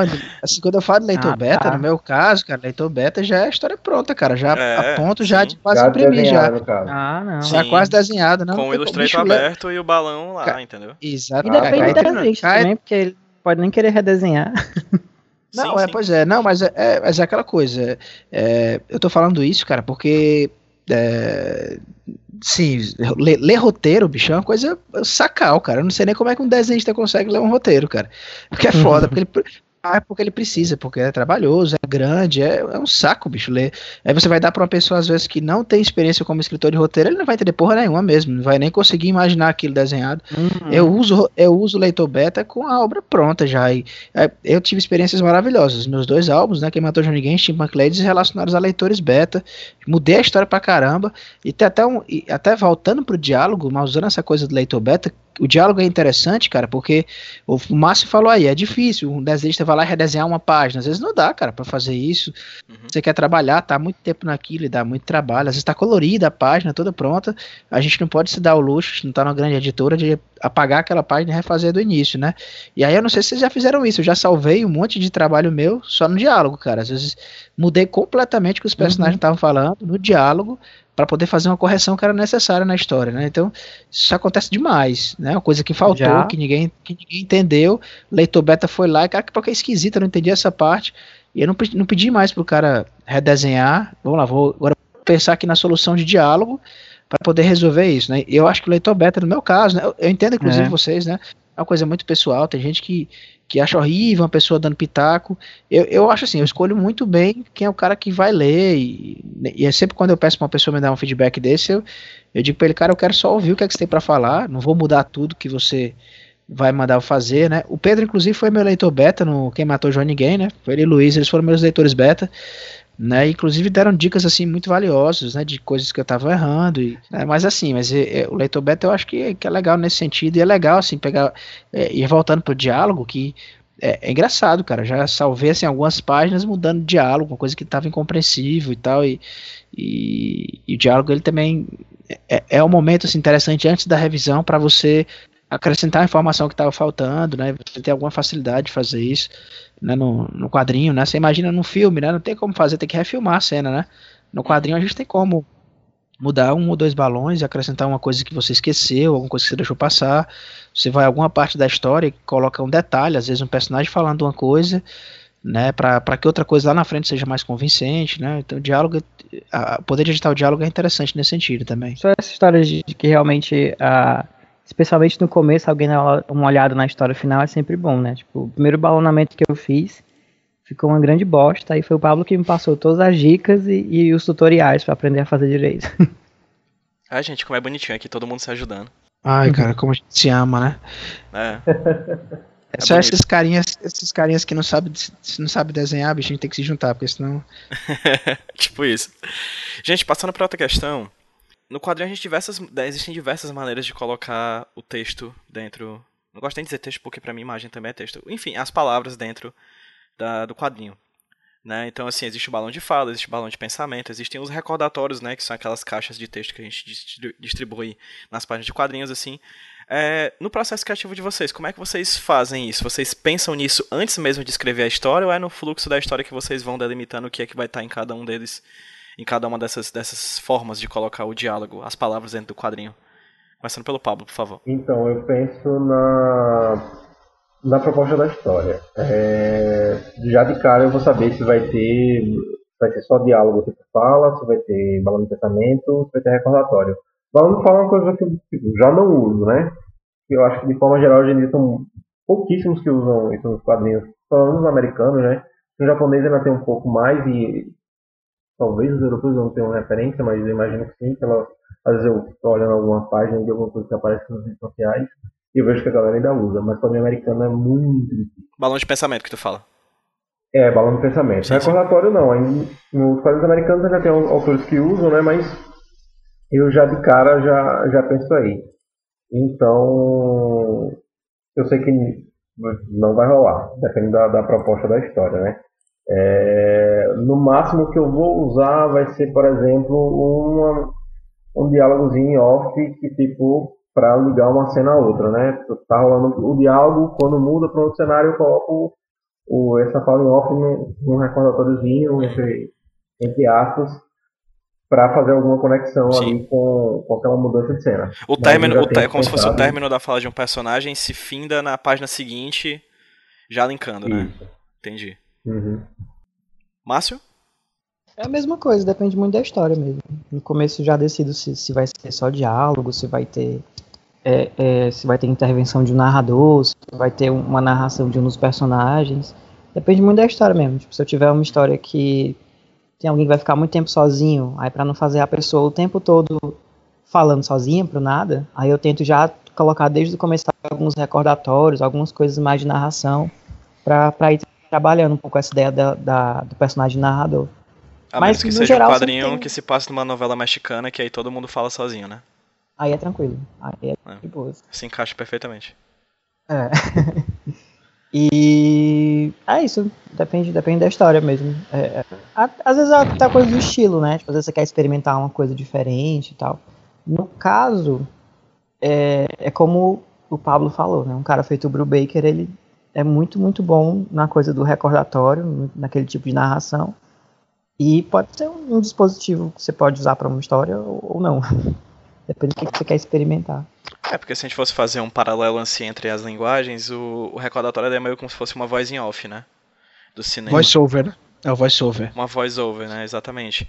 E o diálogo é, é, a fala, de fato, do personagem na hora. Então, assim, quando eu leio quadrinhos que tem grandes recordatórios, eu me lembro muito de filme no ar, assim, saca? Tipo, como se fosse a mente do, do narrador, a mente do, do, personagem interagindo com a voz em off, assim. Então, é, é no, interessante. No quadrinho antigo, era muito comum do, do de ter um, uma espécie de narrador mesmo onipresente nos recordatórios, né? Tipo, ah, o Homem-Aranha faz isso e tal. Acho que puxar da literatura, voz... talvez, né? É, e você ter a voz do personagem dentro do balão de pensamento. Hoje em dia tem, tem uma tendência de você já usar o, o recordatório como balão de pensamento, né, na real. Perfeito. De você incorporar a visão do personagem como narração, tirar o, o, o tá meio que virando o narrador, né? Do onisciente pro, pro narrador personagem. Massa. Zé? Cara, eu não tenho muita regra, acho que depende muito de história para história, mas no geral, no geral, eu evito muito recordatório, tento evitar pensamento, né? Eu não gosto muito de, nos meus quadrinhos de usar muito esse tipo de texto explicativo, alguma coisa. É, eu faço o possível para colocar isso dentro de um diálogo comum ou de ou dentro de algum, algum movimento dos, dos personagens na história, do, desenho especificamente, né? Eu tenho um trauma absurdo com assim, quando eu comecei a fazer quadrinho e que eu eu consumia muito quadro nacional, né? Sempre, já falei várias vezes nesse podcast, inclusive, que uma das primeiras coisas que eu, que eu pensei quando eu quis, quis fazer quadrinho foi eu tenho que conhecer quem faz quadrinho aqui no Brasil. comprei um monte de coisa, comprava tudo que saía nacional na época. Conheci o Pablo é um cara que já está fazendo quadrinho há, há, bastante tempo. Eu lembro de ter comprado muita coisa dele antigamente, ou pelo menos ter lido PDFs. Né? Tinha, tinha, Pablo, era tu que trabalhava naquele blogzinho que era escritório noturno, o nome, não era coisa assim, nada? Não, esse é o Hector. É o Hector, era o Hector, pronto. Mas eu lembro que era um de vocês dois. Tu e o Hector, pra mim, são quase a mesma pessoa, cara. Pelo menos assim, né? é. mas assim. Alguém mas, prova que não é? É, não sei. É, eu nunca vi os dois juntos, então pode ser que seja, né? Então, assim, é, é que, eu, que eu falo é que eu, eu tento evitar muito essa coisa do pensamento. Eu tenho um trauma, que, que eu tava falando, de algumas histórias, sabe quando, é, sabe quando tem aquela coisa meio o letreiro do Star Wars no começo, o cara faz um, uma página de apresentação, prólogo, escreve um né? monte de coisa, o prólogo escreve uma parte da história e tal, talvez em alguns momentos isso seja obrigatório, seja a única solução, mas eu vejo testar ao máximo, cara. Eu, eu tento colocar isso dentro da história. E aí, obviamente, que existem casos especiais. Já, já trabalhei histórias que era só recordatório também. Em alguns momentos isso pode ser poético, né? Um dos álbuns que eu estou escrevendo agora, inclusive, o recordatório ele tem, uma, ele tem uma participação importante, ele é rimado, né? E que tá me dando trabalho do caralho, por sinal, isso. Mas tá valendo a pena, acho que esse esforço tá ficando bacana, mas tem uma, tem uma ligação disso com a história, com o ambiente onde a história tá, então acho que vai depender muito, né, do efeito que você quer dar, né, de, de ritmo também, né, que acho que influencia o número de textos, mas eu pessoalmente evito ao máximo, às vezes eu coloco é tipo Sobral, 10 de novembro de 2016. Assim, aí pronto, é, de, é personagem falando. Né? Às vezes para situar o cara em tempo e espaço. E uhum. eu tento bastante evitar essa coisa. Fiz isso muito na época de fanzine e hoje em dia nos meus álbuns, você vai ver que é bem. Esses dois álbuns que eu lancei atualmente, é, mais recentemente, você vai ver que eles. Aliás, eu tô até me lembrando aqui, vou me contradizer que no Quem Matou João Ninguém tem bastante recordatório, que são os personagens falando, como já colocaram. Tem bastante. Mas Steampunk Ladies, por exemplo, praticamente não tem. Eu acho que não deve ter um recordatório. Muito pouco provável. Se tiver é, voz em off mesmo, né? Que é a voz deslocada do quadro mas o de recordatório é muito pouco provável ter evitado nos textos mais recentes. Vamos lá, gente, pra gente já se encerrar aqui esse papo maravilhoso que a gente tá tendo sobre diálogo, essa conversa muito, muito bacana, é, eu vou pedir para que cada um de vocês deem dicas, assim, se possível, de um quadrinho, ou um filme, ou um livro, ou talvez um de cada, ou dois de cada, não sei, que fiquem a seus critérios. É, de dicas boas de que tenham bons diálogos, assim, livros que tenham bons diálogos e filmes que tenham bons diálogos, assim. Começando pelo, pelo Márcio. Por favor, Márcio. É engraçado que outro dia estava hum, comentando sobre isso com o Pablo e o Matheus da Fictícia também no Twitter, né? Que às vezes é, eu estou muito tempo lendo coisa em inglês ou coisa traduzida, aí dá vontade de ler uns diálogos ou de assistir uns diálogos brasileiros para pegar um ritmo de novo, né? Aí eu comentei que eu curto muito o trabalho da Adriana Falcão, que ela é escritora e roteirista. Ela foi roteirista da Grande Família durante muito tempo. Ela foi dialoguista do a dona da história, ela escreveu A Máquina, filme do João Falcão. E eu gosto muito dos ritmos de diálogo dela, né? Como ela tem uma influência nordestina muito grande também, é, os livros dela, no caso é A Máquina e o Luna Clara e Apolo 11, eles têm um ritmo muito bom de diálogo, muito gostoso de ler. E eu sempre gosto de voltar para eles, assim. E TV brasileira também. Eu, eu gosto de rever os normais. tem umas ideias assim de ritmo. Vou no YouTube, assisto um, um episódiozinho, aí já muda todo assim, o jeito como a minha cabeça pensa o diálogo, da velocidade, de como, ele, como eles falam. Né? Deixa eu ver quadrinho. Eu curto muito o trabalho do Hector, como ele consegue botar o estilo de diálogo dele a serviço da história que ele está contando. Se você pegar o Sabor Brasilis, e que eu não sei quem escreveu o que, mas enfim, o Sabor Brasilis, o Barão Macaco e e o Mulher-Homem são estilos de diálogo bem diferentes, né? Ele marca bem os personagens e flui muito bem. É... Maranabéria, não, deixa eu ver. Outro quadrinho. Eu curti muito também o, o, trabalho do Lilo Parra. Eu li dele La Dançarina, que é um quadrinho foda, muito bom mesmo. Bacaníssimo. É, e a adaptação que ele fez da Tempestade do Shakespeare. Eu curti muito o trabalho dele também. Bacana. Zé? Cara, tem muita coisa. De cinema, eu vou pelos que eu já falei, assim, se você pegar é, Cidade de Deus, Cidade Baixa, que Cidade de Deus é muito clichê você indicar, né? Mas tem um filme chamado Cidade Baixa, que se passa na Bahia, que é bacaníssimo, acho... Assim, o filme é bem legal em si, eu acho bem legal, é com o Lázaro Ramos, o Wagner Moura e a Alice Braga, né? Que é justamente um triângulo amoroso entre eles, né? E eu acho, assim, muito legal a forma como são trabalhados os diálogos, né? Eu sei que ninguém mais usa DVD hoje em dia, mas se você tiver a oportunidade de encontrar esse filme em DVD, que foi como eu assisti na época, nos extras tem um pouquinho da preparação de elenco e é, é bem bacana, assim, você vê como é que é o processo para eles incorporarem, né? E, e, eu acho bem legal. Acho que é do Sérgio Machado, se eu não me engano, o diretor. Né? Acho que é, é Sérgio Machado, né? É bem legal o filme. Sérgio Machado é um bom diretor também, nacional. Né? Em termos de, de quadrinho, né?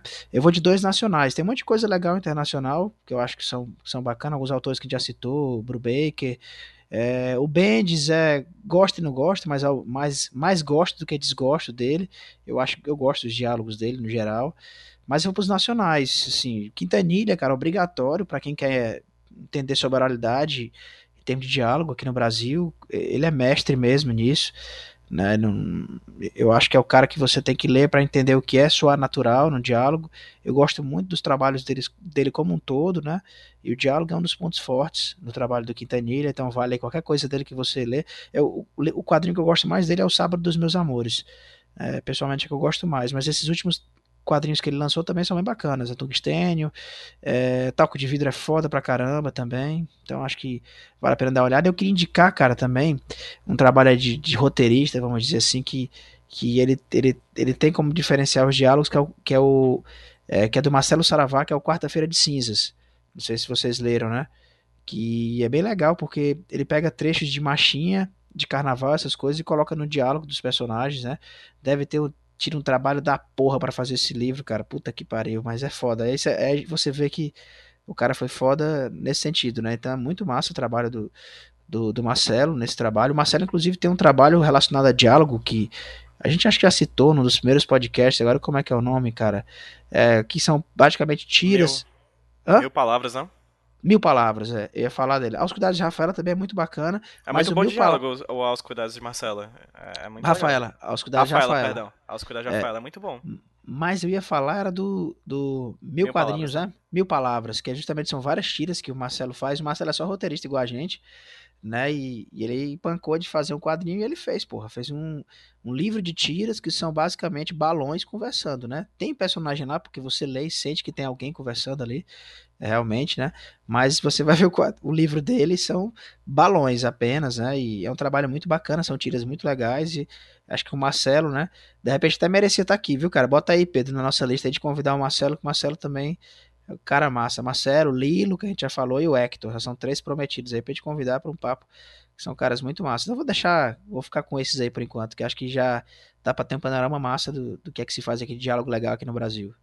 Então, vou aproveitar o gancho aí do, do Marcelo Saravá e citar justamente os filmes da Rafaela, que acho que é de 2014. É, acho que foi o melhor quadrinho que eu li naquele ano. É um trabalho fenomenal. É bom pra caralho. Acho que eh, não só em termos de diálogo, mas narrativa, de história ali é uma coisa fodida.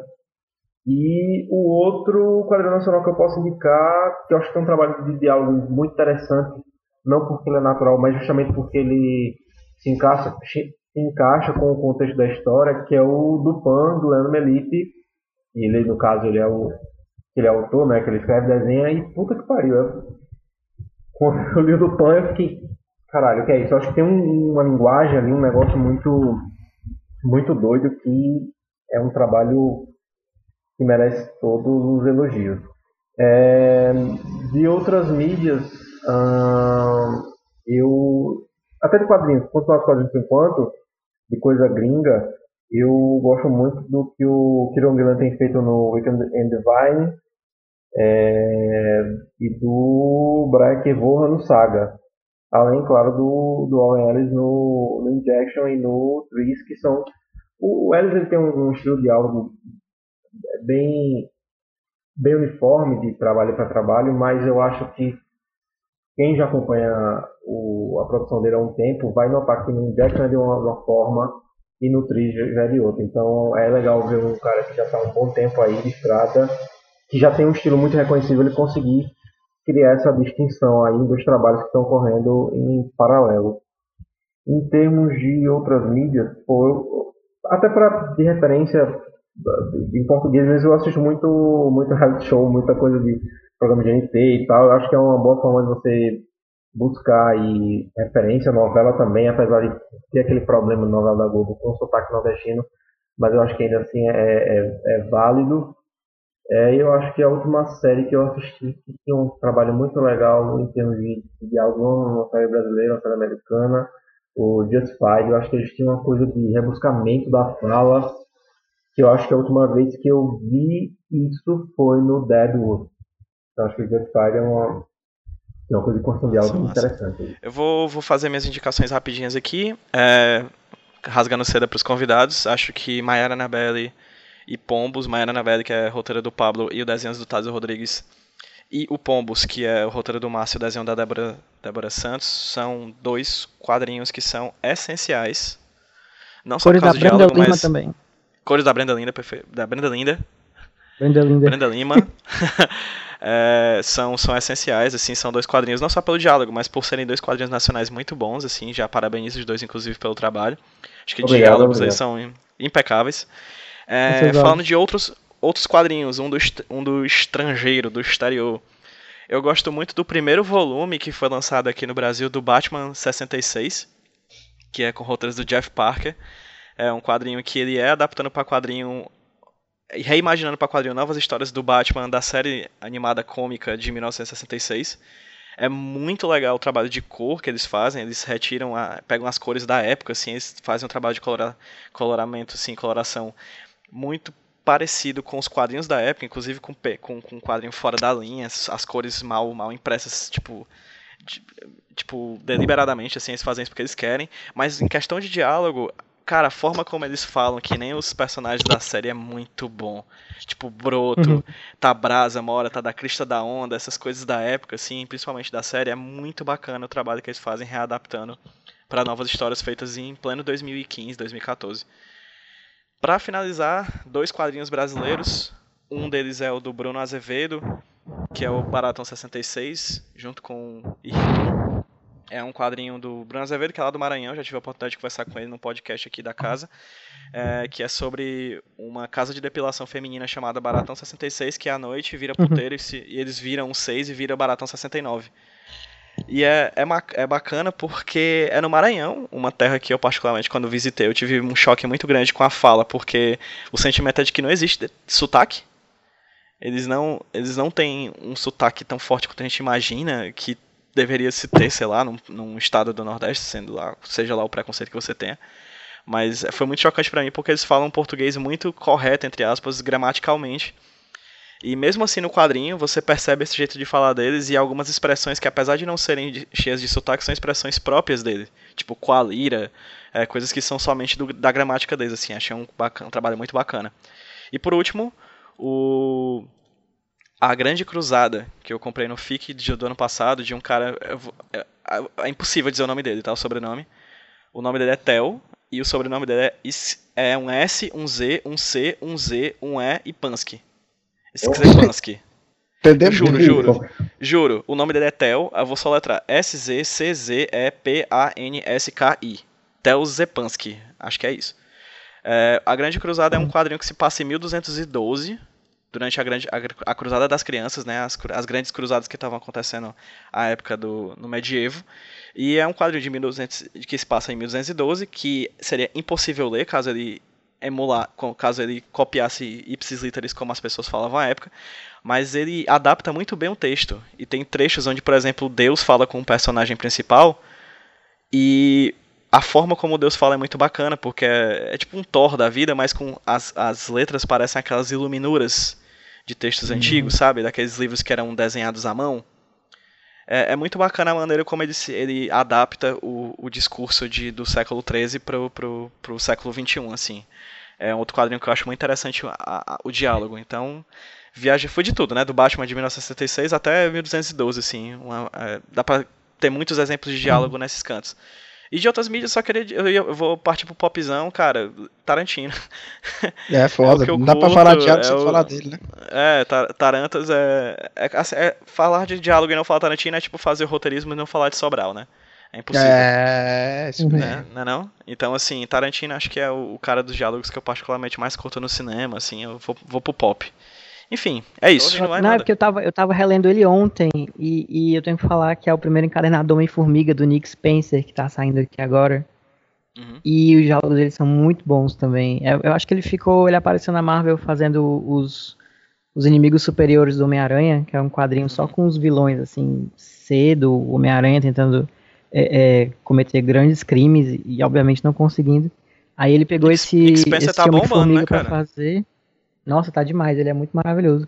E eu tava relendo ontem e é muito bom. Saiu o primeiro volume aqui no Brasil há, faz uns meses pela Panini, vale muito a pena também. É, só queria reforçar a recomendação do Pedro do Barata 66 do Bruno Azevedo, que foi também o melhor gibi que eu li em 2013, no caso que comprei no FIC. Muito, muito foda, muito foda. É muito bom, muito bom mesmo. Gente, Finalizando, vou pedir para que cada um de vocês se apresentem, digam rapidamente quem são, de onde são e seus trabalhos já publicados no Brasil ou no mundo, certo? Começando pelo nosso convidado, mais do que especial, diretamente de Alagoas. Não que o Márcio não seja especial, só porque mora aqui mais perto. Mas, Pablo, de cara, muitíssimo obrigado pelo, pela, por aceitar o convite de falar com a gente. Assim, é muito bacana ter sempre gente nova aqui no Roteirismos. Esse é o primeiro convite de vários que vão acontecer. Fica, fica atento aí, porque em breve a gente vai te chamar de novo para conversar com a gente. Muito, muito obrigado por ter dedicado esse tempo com a gente. E fala aí, faz seu nome, se consagra aí, diz quem é você e o que você faz. Pô, queria agradecer primeiro, valeu muito, foi bem legal. Espero ser realmente convidado para os próximos aí para a gente poder bater papo de roteiro, que é uma coisa que muito me agrada. É, a minha apresentação, vamos lá. Meu nome é Pablo Casado, eu sou roteirista de quadrinhos, resido em Maceió, Alagoas. Entre os meus trabalhos de maior destaque tem a Subur Brasilis, que é uma graphic novel sobre os bastidores de uma novela de horário nobre. Um trabalho que foi feito com o Hector Lima, o Jorge Shaw e o Felipe Cunha. Foi contemplado no PROAC, de quadrinhos da Secretaria de Cultura de São Paulo, e publicado pela Zarabatana Books. E o outro é a série Maera Anabelle, junto com o Thales Rodrigues e agora com a Brenda Lima, publicado de forma independente desde 2014 e que este ano vai para o seu terceiro volume com lançamento para a Comic Con Experience. Vai dar bom. Márcio? Cara, muito obrigado, Márcio. Sério, você é a segunda vez que você participa, vai ser a segunda vez em sequência, porque esse podcast vai sair logo em seguida desse sobre a farsa que a gente sobre se sentir uma farsa Olha que a gente aí. gravou, então. Spoiler, todo, tá- participo que eu, todo podcast que eu participo é sobre ser uma farsa, mesmo que não seja. Certo, pode, foi muito bom, foi muito bom o papo sobre, ser uma, sobre se sentir uma farsa, foi muito bom esse papo sobre diálogo, muitíssimo obrigado pela tua presença. E se apresenta aí. Valeu pelo convite. É, meu nome é Márcio Moreira, eu sou aqui de Fortaleza. Eu sou roteirista do coletivo Netuno Press, que também tem a Débora Santos, a Brenda Lima e o Thales Rodrigues.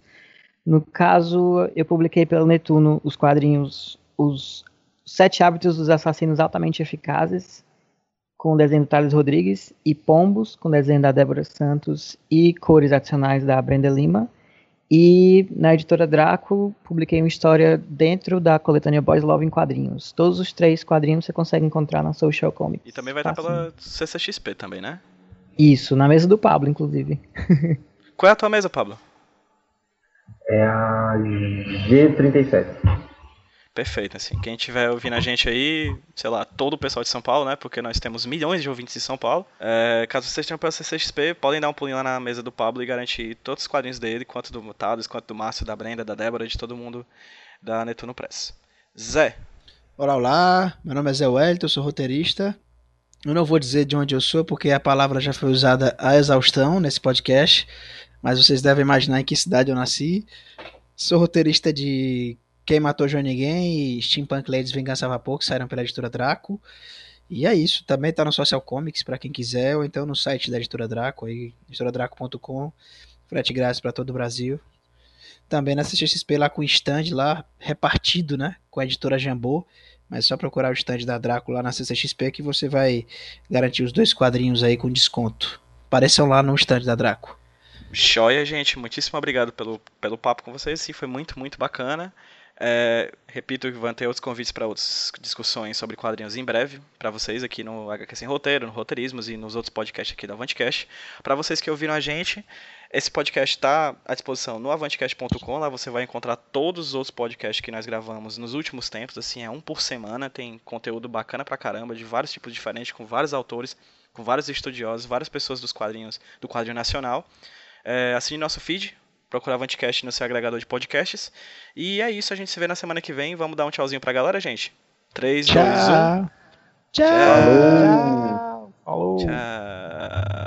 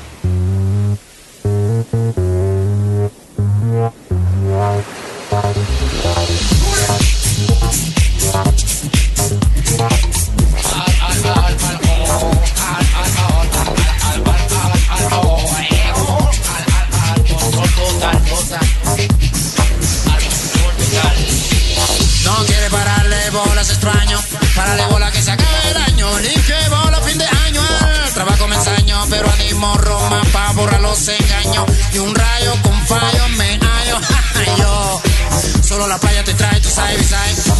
Sabor y. Ahí está, compadre,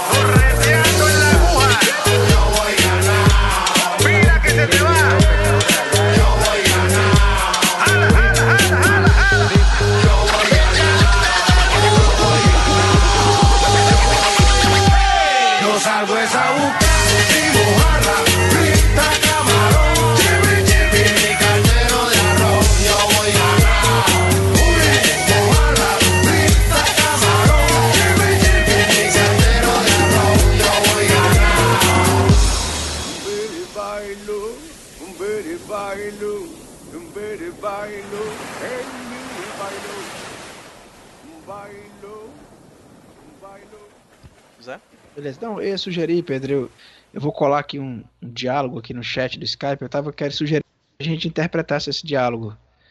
Vai, eu vem. podia ser o Jorginho e tu poderia ser a Kiki. Pode ser? Meu Deus do céu. Tipo assim, ó, Jorginho, eu vou falar, tá pronto? Vai. Apareceu aí. Se você me ajudar a descobrir quem é essa mulher, você vai me dar uma baita de uma força. E pode acabar levando essa graninha extra. Por favor, ajuda o amigo. Ai, que saco. O piranha devia nascer tudo sem coração. Assim sobrava mais espaço pra botar silicone. que porra é essa, Zé? Não, que eu, eu fiz uma busca aqui dos piores diálogos aqui da televisão aqui, tava colocando aqui só pra gente poder. É o exemplo, cara, prático, cara, tem que ter. Isso Tem é outros onde, aqui sabe? também. Eu acho que Jorginho deve ser aquela Mira Brasil, não sei lá, cara. O Pablo é especialista em novela, cadê? Pô, mas agora assim, de- descontextualizado fica difícil. De supetão, né? Mas Vocês assistiram só- quantas horas de novela, Pablo, fazer o Sabor Brasileiro? Pô, desde que usei todas as horas da, desde que eu era criança pra poder. É.